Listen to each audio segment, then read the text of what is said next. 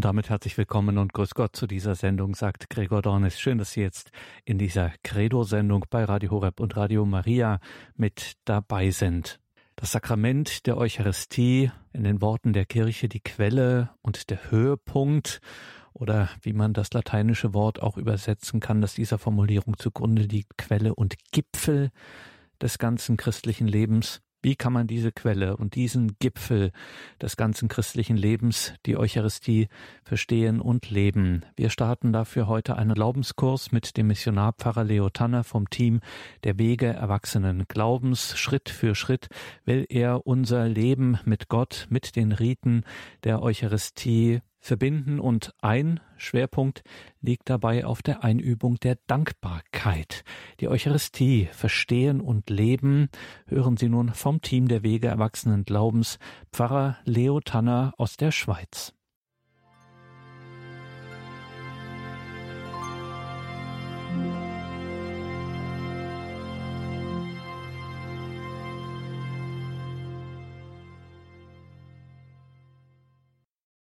Brennpunkt der Liebe, die Eucharistie verstehen und lieben. So lautet dieser Glaubenskurs, zu dem wir heute uns jetzt eingefunden haben.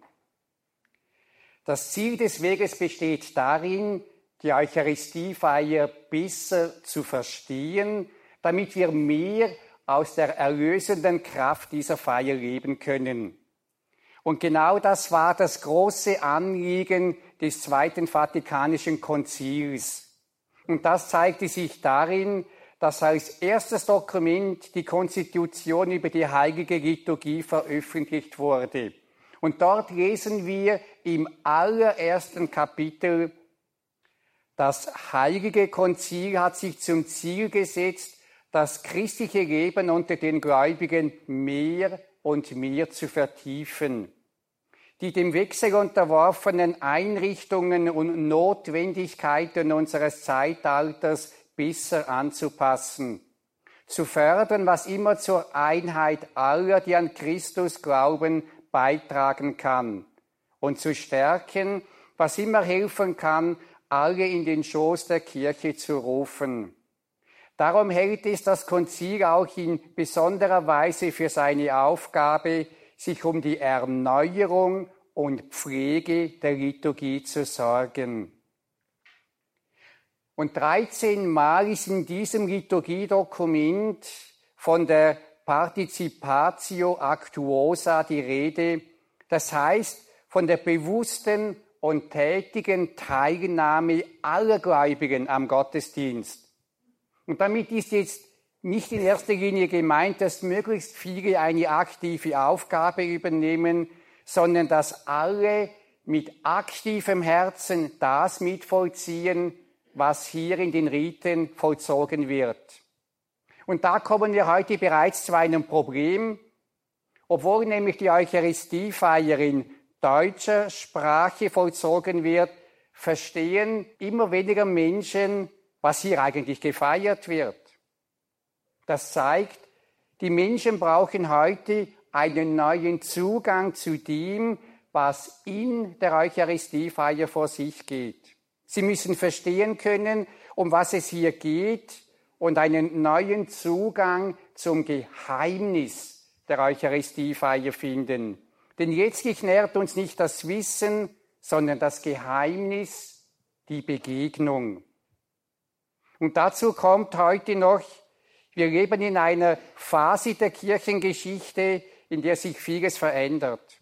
Es gibt immer weniger Priester, aber es gibt auch immer weniger Gläubige, die an den Gottesdiensten teilnehmen.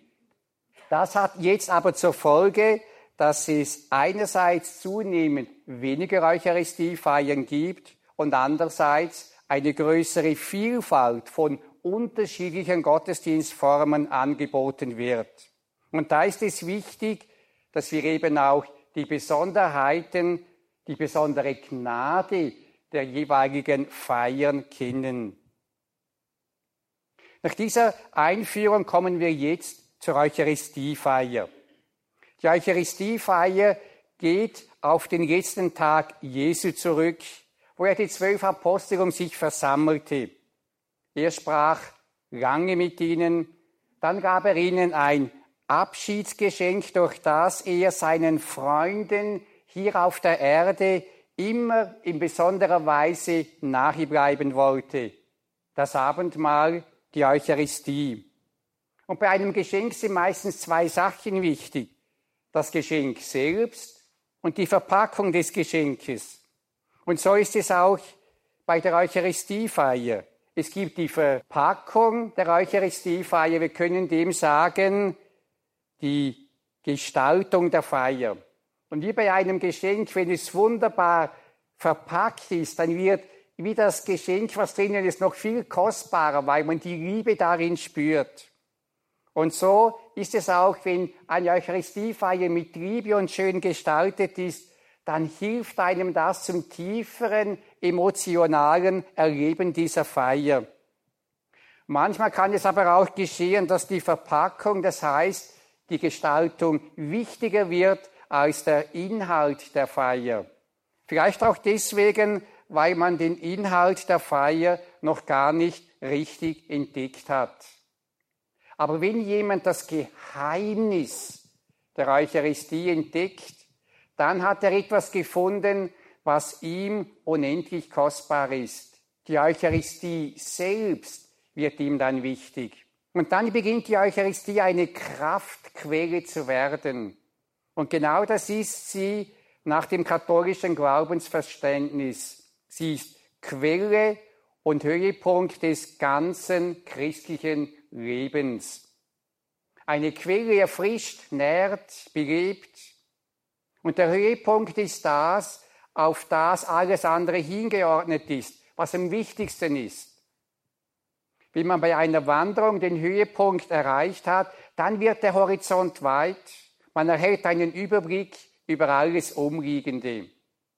Und so will die Eucharistie zum Ort werden, von dem wir einerseits Nahrung, Inspiration und Belebung empfangen und zugleich auch zu einem Ort, von dem aus wir unser ganzes Menschsein, unser ganzes Leben in einem neuen Licht sehen können.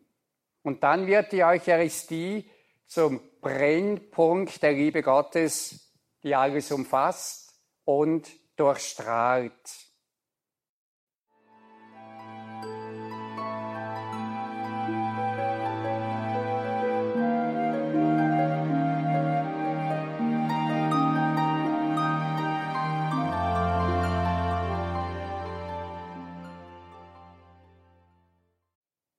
Wenn ein Mann seiner Liebsten eine Rose schenkt. Wenn man das tut, dann ist die Rose mehr als nur ein Gewächs. Die Rose ist Zeichen seiner Liebe zu ihr. Und die Frau freut sich, denn in der Rose wird die Liebe ihres Mannes sichtbar. Die Rose wird zum Zeichen seiner Liebe. Und Zeichen heißt jetzt Sakrament. Und so ist die Eucharistiefeier ein Sakrament, in dem uns Gott seine Liebe schenkt. Und diese Liebe hat einen Namen erhalten, Jesus Christus. Und wenn wir jetzt für das Leben Jesu einen Gott finden müssten, ein Kinnwort, das sein Leben zusammenfasst, dann wäre dies das Wort, das im Zentrum jeder Eucharistiefeier steht. Das ist mein Leib, der für euch hingegeben wird. Denn Jesus hat nicht für sich selbst gelebt, sondern für den Vater und für uns. Und diese, seine Liebe möchte er uns in jeder Eucharistiefeier neu schenken. Bei der Rose ist jetzt zu bedenken, wenn man sie in alle Einzelheiten zerlegen und wissenschaftlich und biochemisch untersuchen würde, dann würde sie die wahre Schönheit, dann würde sie ihr Geheimnis verlieren. Und so ist es auch bei der Eucharistiefeier. Sie kann und darf nicht zerlegt werden, indem wir uns zum Beispiel nur auf den Kommunionempfang konzentrieren. Und wir werden bei diesem Weg sehen, wie jeder Teil in der Eucharistiefeier wichtig und wertvoll ist und auf dem anderen auch ein Stück weit aufbaut. Wenn Einzelteile bei der Eucharistiefeier herausgenommen werden, wie zum Beispiel nur der Kommunionempfang wichtig wird, dann ist es, als würden wir bei einer Rose einzelne Blütenblätter wegnehmen. Die Schönheit der Rose wird zerstört. Und so ist die Eucharistiefeier als ganzes Geheimnis, Mysterium der Liebe Gottes. Einem Geheimnis können wir uns aber nur staunend und anbetend öffnen. In ein Geheimnis können wir uns nur liebevoll einführen lassen. Und dazu möchte das heutige Treffen ein Stück weit helfen. Die Eucharistie hat wesentlich mit Begegnung zu tun. Begegnung mit dem dreifaltigen Gott, aber auch Begegnung untereinander.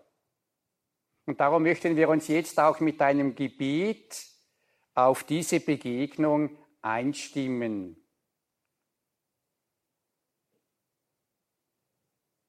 Da bin ich, Gott, vor dir, so wie ich bin, mit meiner Sehnsucht und meiner Hoffnung mit meiner Müdigkeit und meinem Stress, mit allen Zweifeln und Sorgen, mit aller Freude und Erwartung, mit meinen Fragen, allem Nichtverstehen und mit vielem mehr. Hilf mir zu sehen, was du mir jetzt zeigen möchtest. Hilf mir zu hören, was du mir jetzt sagen möchtest. Hilf mir zu spüren, wie du mit mir gehst und bei mir bleibst. So bin ich jetzt vor dir. Amen.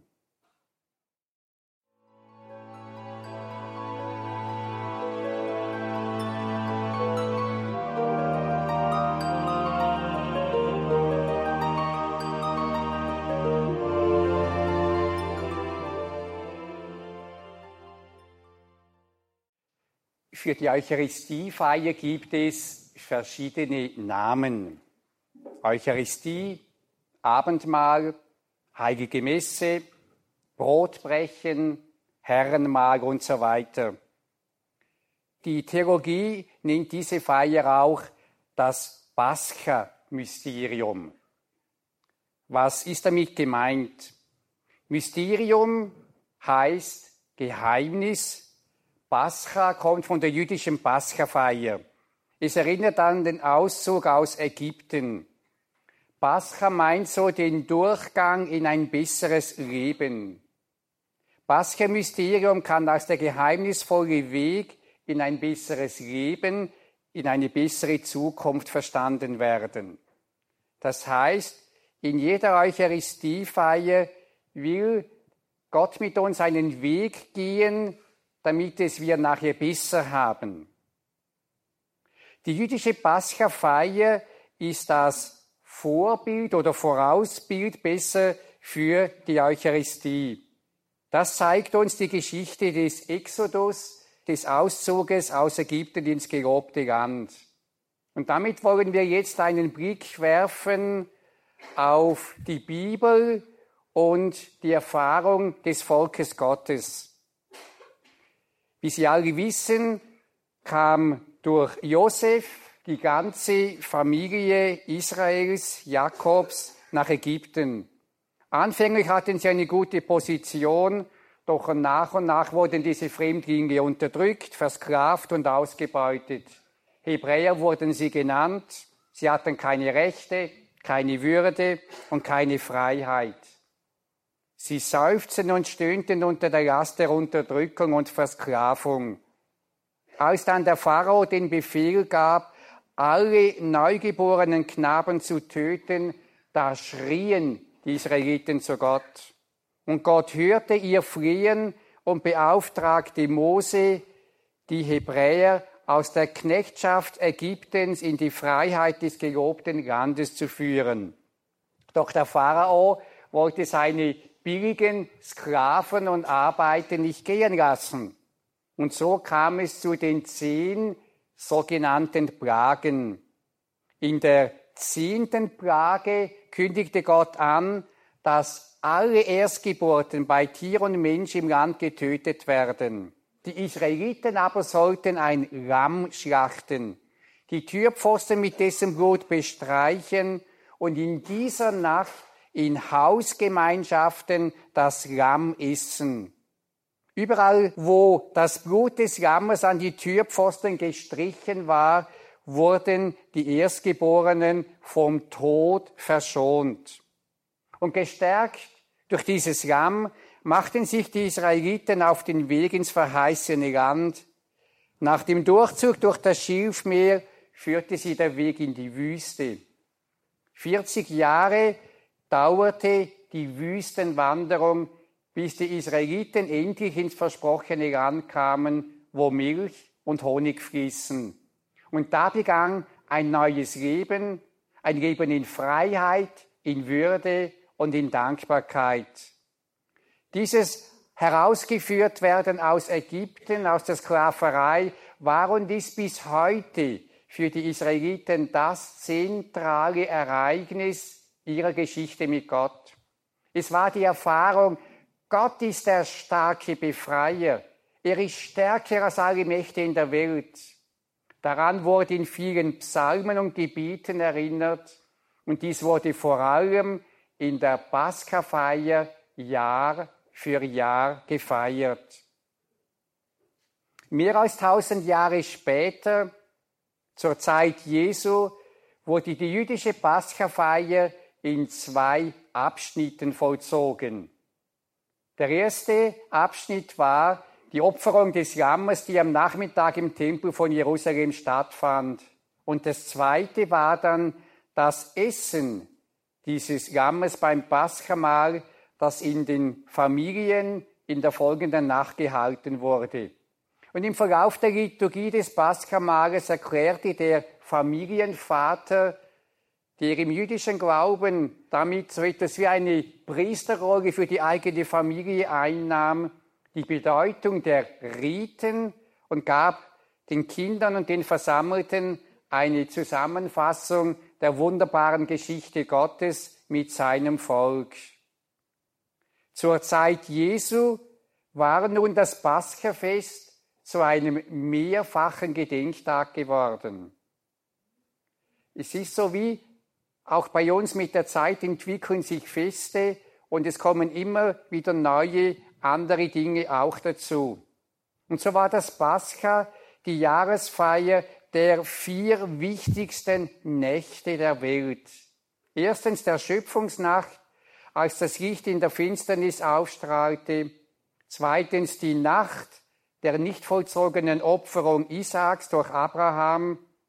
Drittens die Nacht des Auszuges aus Ägypten. Und viertens der noch in der Zukunft liegenden Nacht der Ankunft des Messias, wie es ihr Glaube ist. Und so war das jüdische Pascha einerseits Gedenktag an drei bereits geschehene Ereignisse, ebenso aber auch einen Tag der Erwartung. Und dasselbe gilt jetzt auch für die Eucharistiefeier. Auch hier feiern wir bereits Geschehenes, aber wir feiern auch etwas, was noch aussteht, auf das wir erst noch zugehen. Diese jüdische Pascha-Feier hat nun durch Jesus Christus eine neue, wir würden sagen, die endgültige Dimension erhalten. Bei der jährlichen Paschafeier haben die Juden, und sie tun es heute noch, ein fehlerloses, einjähriges Lamm geschlachtet. Und genau zu dieser Zeit, während damals die Paschalämmer auf dem Altar des Tempels geschlachtet wurden, stirbt nach dem Johannesevangelium Jesus am Kreuz. Und da erfüllt sich, was Johannes der Täufer von Jesus sagte, seht das Lamm Gottes, das hinwegnimmt die Sünde der Welt.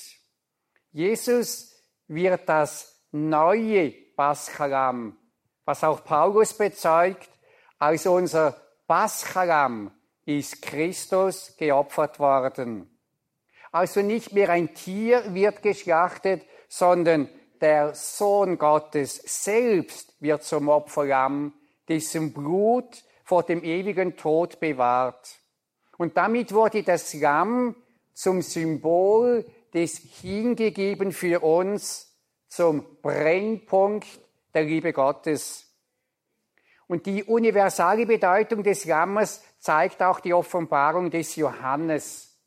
28 Mal wird das Lamm in der Offenbarung erwähnt, oft auch mit dem Zusatz geschlachtet, geopfert für uns.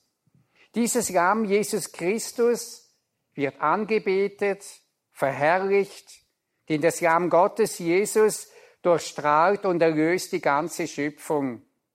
So heißt es in Offenbarung 5.13, ihm, der auf dem Thron sitzt, und dem Lamm gebühren Lob und Ehre und Herrlichkeit in alle Ewigkeit.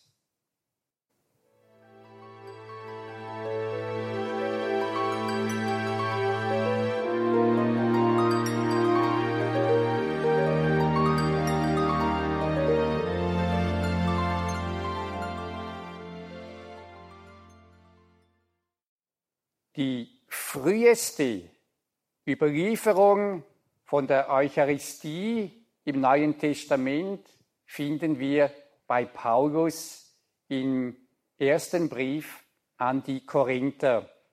Dort lesen wir, denn ich habe vom Herrn empfangen, was ich euch dann überliefert habe.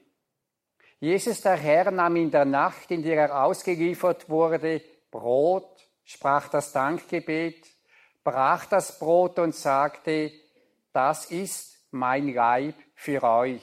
Tut dies zu meinem Gedächtnis. Ebenso nahm er nach dem Mahl den Kelch und sprach, dieser Kelch ist der neue Bund in meinem Blut. Tut dies, so oft ihr daraus trinkt, zu meinem Gedächtnis. Paulus betont zweimal das Wort Gedächtnis. Warum? Dieses Wort Gedächtnis hat hier eine tiefere Bedeutung. In der Pascha-Liturgie, was ja der Ursprung ist für die Eucharistiefeier, da heißt es noch heute, ein jeder Mann aus jedem Geschlecht muss sich betrachten, als wäre er persönlich aus Ägypten ausgezogen. Die Pascha-Feier ist somit nicht nur eine Erinnerung an etwas Vergangenes, vielmehr wird in dieser Feier das vergangene Heilsereignis Gegenwart und jetzt neu wirksam. Wie in der Pascha-Feier geht es in der Eucharistie nicht nur um Erinnerung an etwas Vergangenes, sondern um das gegenwärtige Wirken Gottes. Jesus wird in der Eucharistiefeier gegenwärtig und wirkt heilend, erlösend und befreiend an uns. Das Zweite Vatikanische Konzil beschreibt dies mit folgenden Worten. Unser Erlöser hat beim letzten Abendmahl, in der Nacht, da er überliefert wurde, das eucharistische Opfer seines Leibes und Blutes eingesetzt, um dadurch das Opfer des Kreuzes durch die Zeiten hindurch bis zu seiner Wiederkunft fortdauern zu lassen. Das heißt, wir können sagen, in der Eucharistiefeier sind wir im Abendmahlsaal dabei und wir stehen in sakramentaler Weise bei jeder Eucharistiefeier auch unter dem Kreuz Jesu. Seine Hingabe an uns dauert fort und wird gegenwärtig immer wieder neu für uns. Und dazu möchte ich noch eine Erfahrung jetzt erzählen von einem protestantischen Pfarrer Scott Hahn. Er beschreibt, wie er die erste Eucharistiefeier erlebte. Ich zitiere, da stand ich also inkognito, ein protestantischer Pfarrer in ziviler Kleidung und schlich mich hinten in eine katholische Kapelle in Milwaukee, um meine erste Messe zu erleben. Neugierde hatte mich dorthin getrieben. Und ich war mir nicht sicher, ob es auch eine gesunde Neugierde war. Ich hatte die Schriften der ersten Christen studiert und unzählige Hinweise auf die Liturgie, die Eucharistie, das Opfer gefunden. Für diese Urchristen war die Bibel das Buch, das ich über alles liebte, nicht zu verstehen, ohne das Ereignis, das heutige Katholiken die Messe nennen. Ich wollte diese Christen verstehen, aber ich hatte keine Ahnung von der Liturgie. So hatte ich mich zu einer Art akademischer Übung entschlossen. Geh hin und schau sie dir an. Doch hatte ich mir geschworen, mich weder hinzuknien, noch mich an irgendeinem Götzendienst zu beteiligen. Ich setzte mich in die letzte Bank dieser Kapelle ganz im Verborgenen. Vor mir saßen eine Reihe von Gottesdienstbesuchern, Männer und Frauen jeden Alters. Ihre Kniebeugen beeindruckten mich, wie auch ihre scheinbare Konzentration auf das Gebet. Dann läutete eine Glocke, alle standen auf, als der Priester aus der Tür neben dem Altar kam. Ich war mir unsicher und blieb sitzen. Ich wollte lieber Beobachter bleiben. Ich blieb sitzen, mit meiner Bibel aufgeschlagen neben mir. Im Verlauf der Messe aber berührte mich etwas zutiefst. Meine Bibel lag nicht nur neben mir, sie stand vor mir in den Worten der Messe. Ein Wort war von Jesaja, ein anderes aus den Psalmen, wieder ein anderes von Paulus. Es war überwältigend für mich. Ich hätte am liebsten alles gestoppt und laut geschrien. Soll ich euch erklären, was hier von der Schrift her passiert? Das ist ja großartig. Doch ich blieb in meiner Zuschauerrolle. Ich blieb im Zuschauerraum, bis ich den Priester die Wanderungsworte sagen hörte, das ist mein Leib, das ist der Kelch des neuen und ewigen Bundes, mein Blut. Dann fühlte ich all meine Zweifel an mir abperlen. Als ich den Priester die weiße Hostie hochhalten sah, spürte ich, wie aus tiefstem Herzen ein Gebet in mir aufstieg und ich flüsterte, mein Herr und mein Gott, du bist es wirklich.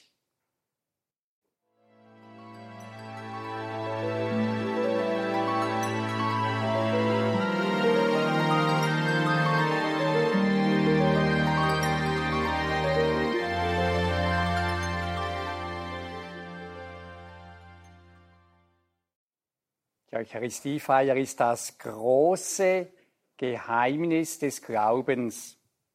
Und an einer zentralen Stelle der Eucharistiefeier wird dies auch ausgesprochen. Der Priester oder der Diakon ruft Geheimnis des Glaubens, worauf die Gemeinde antwortet, Sie können das gerade mit mir sagen, Deinen Tod, o oh Herr, verkünden wir und deine Auferstehung preisen wir, bis du kommst in Herrlichkeit. Dieses Geheimnis des Glaubens betrachten wir nun noch in der Bedeutung des Wortes Eucharistie. Beim letzten Abendmahl lesen wir von Jesus, er nahm Brot, sprach das Dankgebet. Und im griechischen Urtext steht für sprach das Dankgebet Eucharistisas. Daher kommt die Bezeichnung Eucharistie. Eucharistie heißt also Danke sagen, Danksagung. Das Wort Eucharistie wurde schon bald zur Hauptbezeichnung dieser Feier. Die Bezeichnung Abendmahl und Herrenmahl wurde bereits im zweiten Jahrhundert kaum oder nicht mehr gebraucht. Auch Ignatius von Antiochien, der 110 nach Christus gestorben ist, nannte diese Feier Eucharistie. Die frühe Kirche hat den wesentlichen Kern des letzten Abendmahls in der Eucharistia, dem großen Gebet der Lobpreisung, in dessen Mitte die Einsetzungsworte Jesu standen, gesehen. Heute nennen wir dieses Gebet das Hochgebet. Eucharistie heißt Danksagung und umfasst drei Aspekte. Zuerst danken wir für den Beginn der Erlösung. Deinen Tod, o oh Herr, verkünden wir. Wir danken für das, was bereits geschehen ist, für den Beginn der universellen Erlösung in und durch Jesus Christus. Und die Urkirche hat zum Zeichen, dass sie den umfassenden Neubeginn feiert, dafür als bevorzugten Tag für die Feier der Eucharistie den ersten Tag der Woche, den Sonntag, gewählt. Sie feierte die Eucharistie nicht am Donnerstagabend, an dem Jesus das letzte Abendmahl hielt, auch nicht am Freitag, an dem Tag, wo er am Kreuz gestorben ist. Nein, die Christinnen und Christen der ersten Generation haben vielmehr den Tag der Auferstehung Jesu, den Tag des Neubeginns, den ersten Tag der Woche zum bevorzugten Tag der Eucharistiefeier gemacht. Und dies war ja damals in unseren Ohren ein Werktag, weil der eigentliche Feiertag war ja der Sabbat. Darum haben die Christen jeweils auch an ihrem ersten Arbeitstag, am ersten Tag der Woche, meist in der Frühe die Eucharistie gefeiert, sind sie zusammengekommen. Eucharistie als Danksagung meint jetzt das befreiende Wirken Jesu in der Gegenwart. Deine Auferstehung preisen wir. Denn Jesus Christus ist auferstanden, er lebt und wirkt und besondererweise ist er heilend, erlösen und wirken gegenwärtig in der Eucharistie. Er erlöst uns von Ängsten, Mutlosigkeit, Traurigkeit. Er befreit uns von Inherzigkeit, Schuld, Eigensinn, Lieblosigkeit. Er wandelt unser Leben. Eucharistie als Danksagung meint aber auch bereits die Vollendung in der Zukunft. Wir alle sind unterwegs und was wir in dieser Welt an Erlösung erleben, ist oft ein kleiner Anteil. Doch Gott wird die Erlösung vollenden. So ist die Eucharistie auch die Gedächtnisfeier der Vollendung. Sie ist die Vorfeier einer grandiosen Zukunft, in der unser Glück und unsere Freude und unser Jubel keine Grenzen mehr kennen. Und in dieser Vollendung leben bereits jetzt die Heiligen, in der Eucharistiefeier sind wir also jetzt schon hineingenommen in die himmlische Liturgie, worauf auch das zweite Vatikanische Konzil hinweist. In der irdischen Liturgie nehmen wir vorauskostend an jener himmlischen Liturgie teil, die in der heiligen Stadt Jerusalem gefeiert wird, zu der wir pilgern unterwegs sind, wo Christus sitzt zur Rechten Gottes. Der ehemalige Bischof Ivo Führer von St. Gallen hat in einem Hirtenbrief diese drei Aspekte Beginn der Erlösung, befreiendes Wirken in der Gegenwart und die Vollendung der Zukunft mit dem folgenden Bild dargestellt. Er hat gesagt, wenn wir heute Eucharistie feiern, sitzen wir an einem langen Auszugstisch. Dieser riesige Tisch reicht auf der einen Seite hin bis zum Abendmahlsaal und auf der anderen Seite verbindet er uns jetzt bereits mit dem ewigen Gastmahl der Liebe Gottes im Himmel. Ein riesiger Tisch. Aber es zeigt die Verbindung, die durch die Eucharistie da geschenkt ist.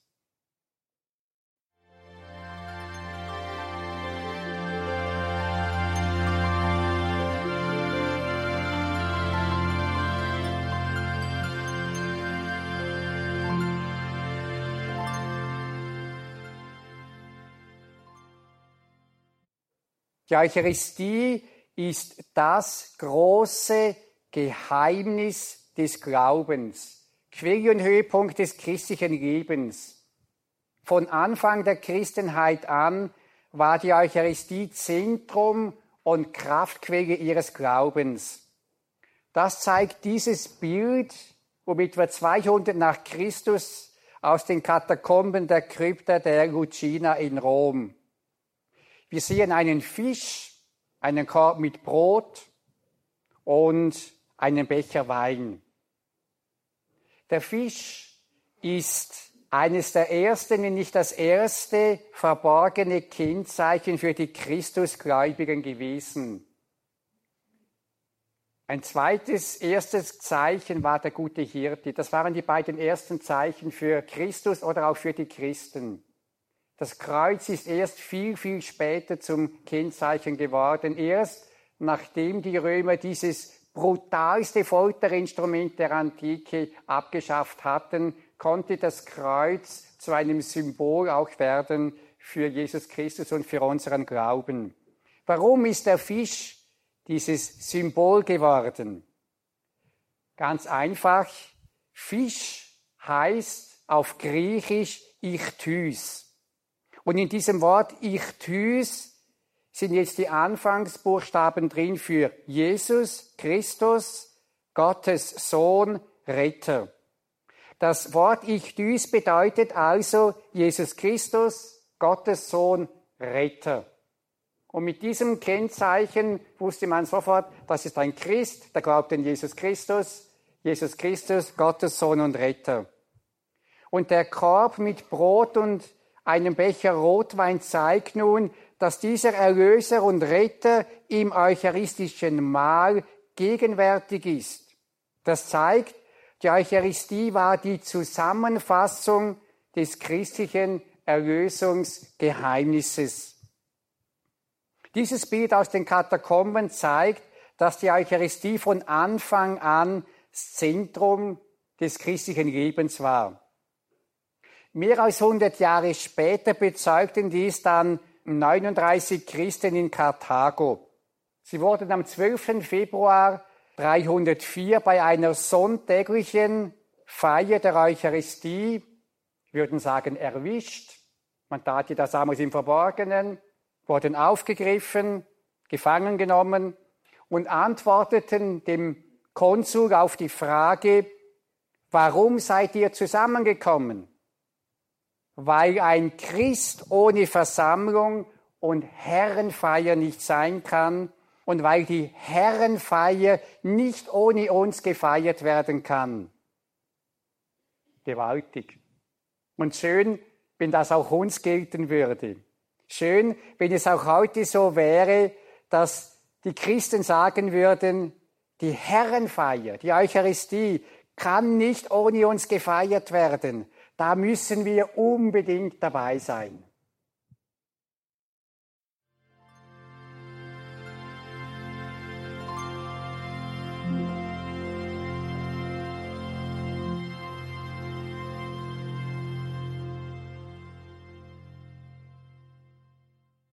Die Eucharistie verstehen und leben. Wir starten heute einen neuen Glaubenskurs, einen Weg erwachsenen Glaubens mit dem Schweizer Missionar Pfarrer Leo Tanner vom Team der Wege erwachsenen Glaubens, abgekürzt WEG.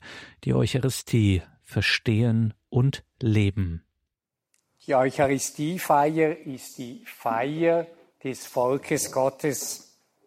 Sie ist nie nur eine einzelne Feier einer einzelnen Gemeinde oder einer bestimmten Gruppe. Die Eucharistiefeier als Danksagung, Opfer und Mahl ist die große Feier des Volkes Gottes und sie verbindet uns einmal mit allen Gläubigen des Volkes Gottes auf der weiten Welt. Und in besonderer Weise feiern wir die Eucharistie in Gemeinschaft mit dem Papst und dem Bischof der jeweiligen Diözese, wo die Eucharistiefeier stattfindet. Der Papst und der Bischof werden ja mit dem Namen jeweils auch erwähnt. Papst ist das sichtbare Zentrum auch der Einheit der Kirche. Dann verbindet uns die Eucharistiefeier auch mit den verstorbenen Gläubigen. Monika, die Mutter des heiligen Augustinus, sagte kurz vor ihrem Tod, begrabt diesen Leib, wo immer er sei.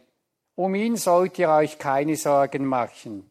Nur um das eine bitte ich euch, wo ihr auch sein werdet, gedenkt meiner am Altare des Herrn. Für Monika war klar, wir sind den Verstorbenen am Altar viel näher als an deren Grab. Die Eucharistie verbindet uns aber auch mit der großen Gemeinschaft der Heiligen und Engel in der himmlischen Liturgie. So sind wir durch die Eucharistiefeier mit der Kirche aller Zeiten und Zonen verbunden. Zur Eucharistiefeier als Feier des Volkes Gottes noch eine Erfahrung. Ab dem Jahr 1927 lebte in Marokko der französische Priester Albert Beriguer mitten unter den allerärmsten Berbern. Er teilte das elende Leben dieser Menschen und setzte sich mit größtem Engagement für die Kranken, Leidenden und ungerecht Behandelten ein. Er hat viele Briefe geschrieben. In einem davon schreibt er sinngemäß, ich feiere jeden Morgen die heilige Messe in meiner kleinen Kirche. Diese ist zum Bersten voll. Es sind zwar nur zwei alte Frauen da, aber die bringen alle anderen mit. Und dazu kommt noch, dass in jeder heiligen Messe eben der ganze Himmel auch zugegen ist.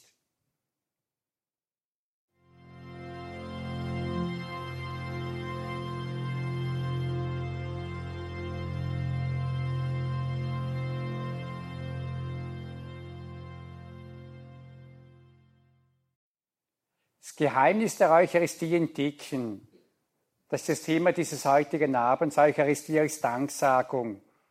Wie können wir diesem Geheimnis näher kommen? Wie können wir aus der Quelle dieses Geheimnisses mehr leben?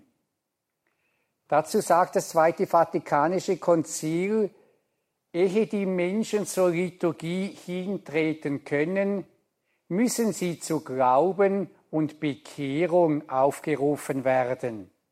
Das heißt, das Erste und das Grundlegende für eine fruchtbare Feier der Eucharistie ist der Glaube. Der Glaube an die Gegenwart Jesu und der Glaube, dass er in der Eucharistiefeier wirkt. Und Glaube ist nicht etwas, was man jetzt hat oder nicht hat. Der Glaube ist vielmehr einem Samen zu vergleichen der in uns hineingelegt wurde. Er ist eine der drei göttlichen Tugenden. Wir haben ihn empfangen. Und dieser Same kann wachsen und zu einer großen Pflanze werden und reiche Frucht bringen. Der gleiche Same kann aber auch verkümmern. Es liegt weitgehend an uns, ob unser Glaube wächst und kraftvoll wird oder ob er verkümmert. Und nur in dieser Haltung des Glaubens und mit dem offenen, zu Christus hin bekehrten Herzen ist es möglich, mit der himmlischen Gnade, die gegenwärtig ist, zusammenzuwirken. Und dann kann die erlösende Kraft der Eucharistiefeier aufgenommen werden. Wie kann jetzt dieser Glaube wachsen? Dazu will Ihnen das Teilnehmerheft verhelfen. Im Teilnehmerheft geht es zuerst einmal um das Verstehen. Was wir verstanden haben, können wir dann auch im Leben umsetzen.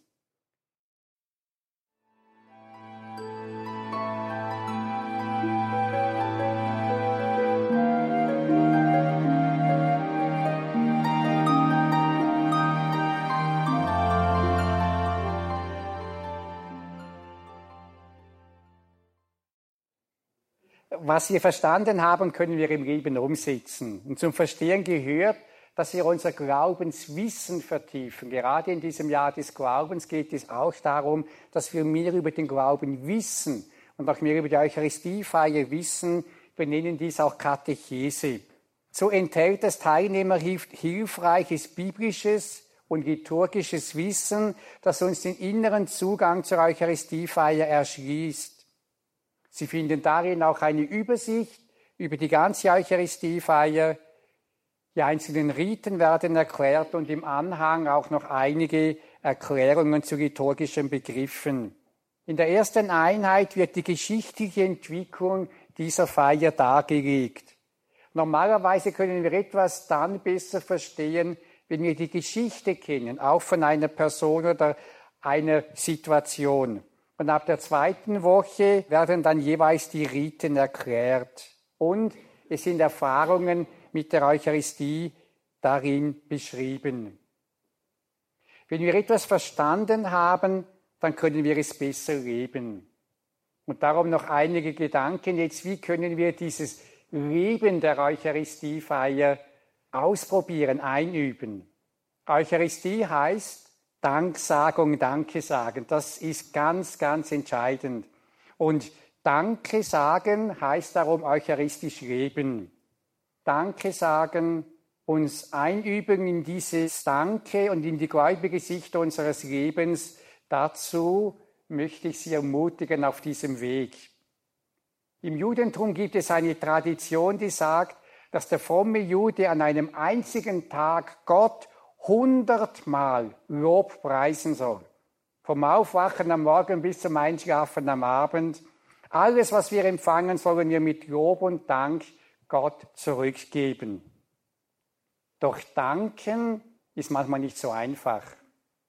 Manchmal ist es ein schwieriges Wort. Denn um danken zu können, brauchen wir eine neue Sicht und wir müssen uns für die Dankbarkeit entscheiden. Wenn ein Glas halb voll ist, kann ich mich ärgern, dass es halb leer ist, oder ich kann mich freuen, dass es sogar noch halb voll ist. Ob ich mich ärgere oder mich freue, geht an mir. Ich entscheide, was ich tue. Wir wägen im Leben oft selber Ärger oder Freude. Vor allem ist es so, man ärgert sich oft spontan, aber was wir dann behalten, man kann den Ärger auch wieder loslassen. Im Blick auf unser Leben gibt es immer positive und tragische Aspekte. Wir können uns jetzt auf das konzentrieren, was schlecht ist, was unerlöst ist, und dann können wir uns endlos ärgern und endlos kritisieren und endlos meckern. Wir können aber auch sagen, nein, ich schaue das Leben an mit dem Blick des Glaubens und mit dem Blick der Erlösung. Und dann gibt es einen neuen, ermutigenden, dankbaren Blick. Und so lade ich Sie ein, ganz bewusst die kleinen Geschenke und Überraschungen jeden Tag zu sehen. Einen freundlichen Gruß, kleinen Erfolg, ein wärmender Sonnenstrahl, ein Lob, eine Ermutigung, eine Hilfe, ein gelungenes Gespräch, ein feines Essen. Ich lade Sie ein, das bewusst zu sehen und dafür zu danken. Und ich lade Sie besonders ein, für Ihre nächsten Mitmenschen zu danken. Ihren Partner, Ihre Kinder, Ihre Eltern, Ihre Freunde, Nachbarn. Schauen Sie jeden Tag auf etwas Positives bei diesem Menschen und danken Sie Gott dafür. Sie dürfen es natürlich auch dem Menschen selber sagen. Schauen Sie, es nützt nichts, wenn wir erst am Grab entdecken, was uns in unseren Mitmenschen geschenkt war. Jetzt gilt es, das Geschenk zu sehen und dafür zu danken. Und mit etwas heiligem Geist werden Sie selbst in schwierigen Situationen und bei schwierigen Mitmenschen noch etwas entdecken, wofür Sie Gott dankbar sein können. Und wenn Sie diesen Blick der Dankbarkeit einüben und leben, dann werden Sie entdecken, wie Ihre Beziehungen sich wandeln. Und jetzt werden wir es so machen, Sie erhalten Weizenkörner. Und sie sind eingeladen, diejenigen, die es noch nicht erhalten haben, erhalten es dann beim Hinausgehen. Und sie sind eingeladen, jeden Tag Gott zu danken. Und für das, was sie danken, können sie das Weizenkorn in eine Schale hineinlegen. Sie können vielleicht, morgen haben sie vielleicht sieben oder siebzig oder je nachdem, für was Sie alles danken. Und dann können Sie jedes Mal diese Weizenkörner mitbringen. Wir stellen dann eine Schale draußen auf oder zumindest beim zweitletzten Treffen dann alle miteinander mitbringen. Und dann backen wir aus diesen Dankeskörnern ein großes Agape-Brot. Und dieses Agape-Brot, Dankesbrot, werden wir dann im Schluss Gottesdienst, im Festgottesdienst segnen und nach dem Gottesdienst beim festlichen Agape-Mahl als erstes dann auch miteinander teilen.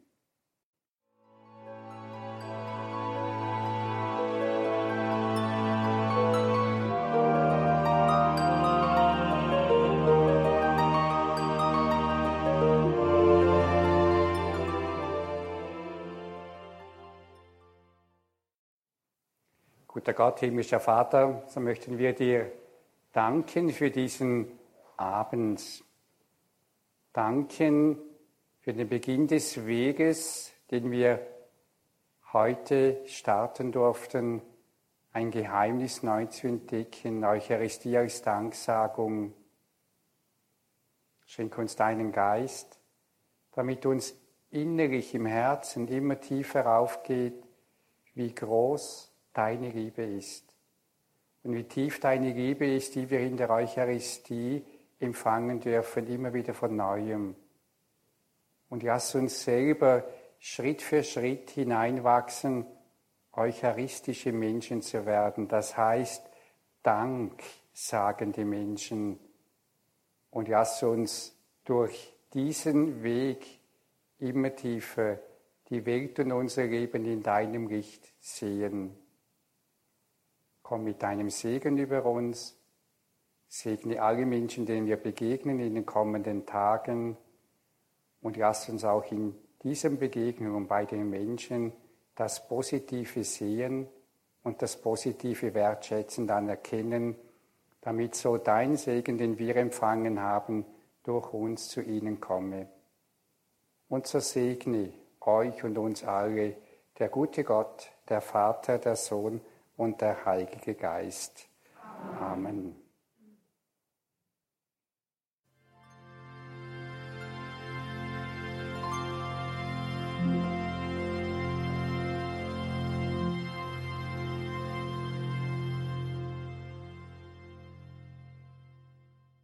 In der heutigen Credo-Sendung hörten Sie Pfarrer Leo Tanner aus der Schweiz. Er hat zusammen mit dem Team der Wege Erwachsenen Glaubens einen besonderen Glaubensweg erarbeitet, die Eucharistie verstehen und leben. Auch dazu gibt es Begleitmaterial vom Verlag der Wege Erwachsenen Glaubens, abgekürzt WEG.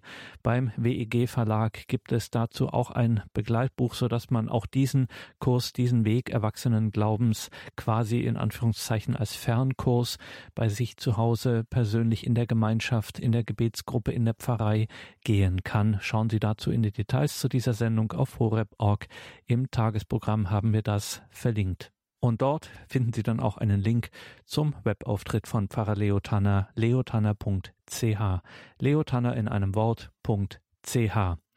Danke Ihnen allen fürs Dabeisein. Danke, dass Sie die Arbeit von Radio Maria und Radio Horeb möglich machen durch Ihre Gebete und durch Ihre Spenden. Wie Sie wissen, Radio Maria und Radio Horeb, die deutsche Radio Maria Station, verdanken sich nach der materiellen Seite ausschließlich den Spenden der Hörerinnen und Hörer. Ein herzliches Vergelt's Gott allen, die dieses Radio dadurch möglich machen. Mein Name ist Gregor Dornis. Viel Freude hier im weiteren Programm. Alles Gute und gottesreichen Segen. Und hier folgt jetzt um 21.30 Uhr die Reihe Nachgehört.